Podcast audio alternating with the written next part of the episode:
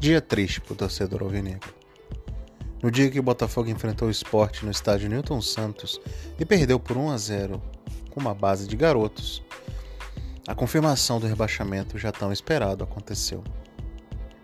O Botafogo perdeu o jogo, apesar de ter mais posse de bola e finalizar mais, e confirmou o rebaixamento pela terceira vez à segunda divisão. Vamos falar um pouquinho do jogo e um pouquinho do que esperar do Botafogo daqui para frente. O jogo de hoje, o treinador Eduardo Barroca manteve o mesmo time da última partida, substituindo Rafael Foster por Vitor Luiz, já que Rafael Foster estava machucado. E o Botafogo começou o jogo muito bem, pressionando em cima, criando oportunidades, e nos primeiros 10 minutos criou 5 chances de gol.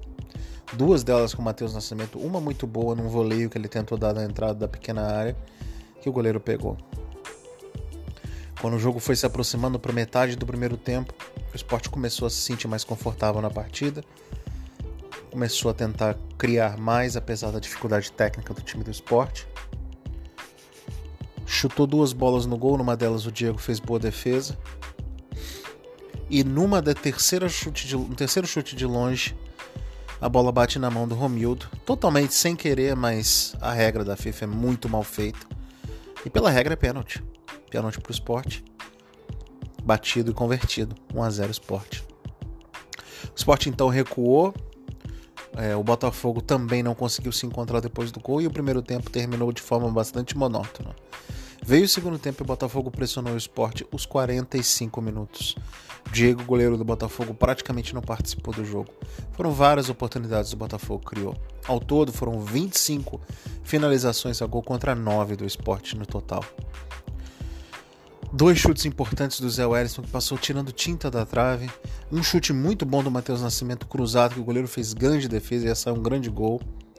Uma jogada pela direita do Kevin que com o cruzamento saiu mal feito porque se tivesse acertado provavelmente o Matheus Wabi faria o gol que já teria que entrou no segundo tempo. Enfim, foram várias várias oportunidades que o Botafogo teve e não conseguiu concluir. No fim o rebaixamento veio junto com a derrota.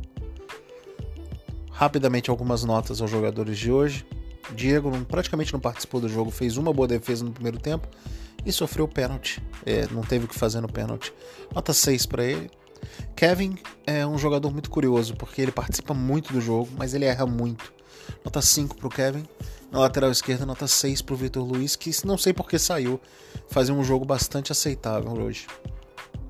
A dupla de zaga, nota 6, segurança bastante grande, saída boa de bola, Nenhum grande problema com a dupla de zaga com Canu e Souza. O Zé Wellison buscou o jogo em tempo todo, nota 6 para ele, e o Caio Alexandre, nota 6,5 para ele, pela tentativa incessante de criar jogadas. Cezinha cadenciou bem o jogo, mas participou pouco das, conclusões das jogadas, nota 5,5 para ele. E na frente, é, o Romildo, desculpa, o Romildo no meio de campo um pouco mais tímido, nota 5 para ele. Perdeu uma grande chance no, no segundo tempo, sozinho na, no pico da entrada da, da, pequena área do lado direito. Nota 5 para o Romildo.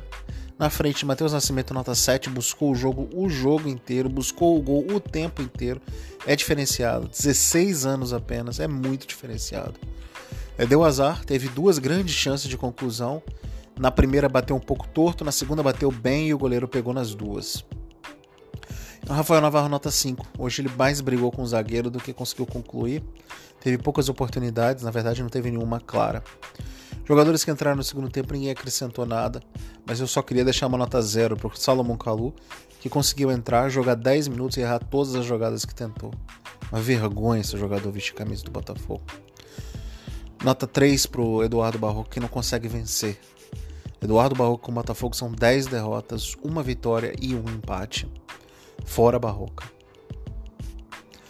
É bom, falar do futuro do Botafogo, nesse momento não tem muito o que pensar, a diretoria tem que trabalhar, o Eduardo Freeland tem que trabalhar e trazer jogadores dentro das, da capacidade financeira do clube, montar uma equipe competitiva com jogadores que tenham experiência de Série B e jogadores que tenham alguma experiência para misturar e mesclar com esses bons jogadores jovens que o Botafogo tem, como Matheus Nascimento, Caio Alexandre, o menino Kaique que estava no banco, o Souza, enfim. É hora do Botafogo buscar a evolução dos meninos, não queimar ninguém nesses últimos quatro jogos que restam, dar oportunidades e preparar, porque a temporada está chegando já já. O Botafogo já anunciou a contratação, na verdade o Botafogo não anunciou, mas já saiu né, notícia na contratação do Ponta Ronald, do Botafogo de São Paulo. Parece ser uma contratação interessante, mas não vejo como jogador para ser titular do clube. O Botafogo precisa trabalhar muito. Tem muita coisa para ajeitar, contratos para serem desfeitos e outros contratos para serem ajustados. Que o Botafogo mude para que volte a ser um dia quem sabe o Botafogo de antigamente. Um abraço a todos.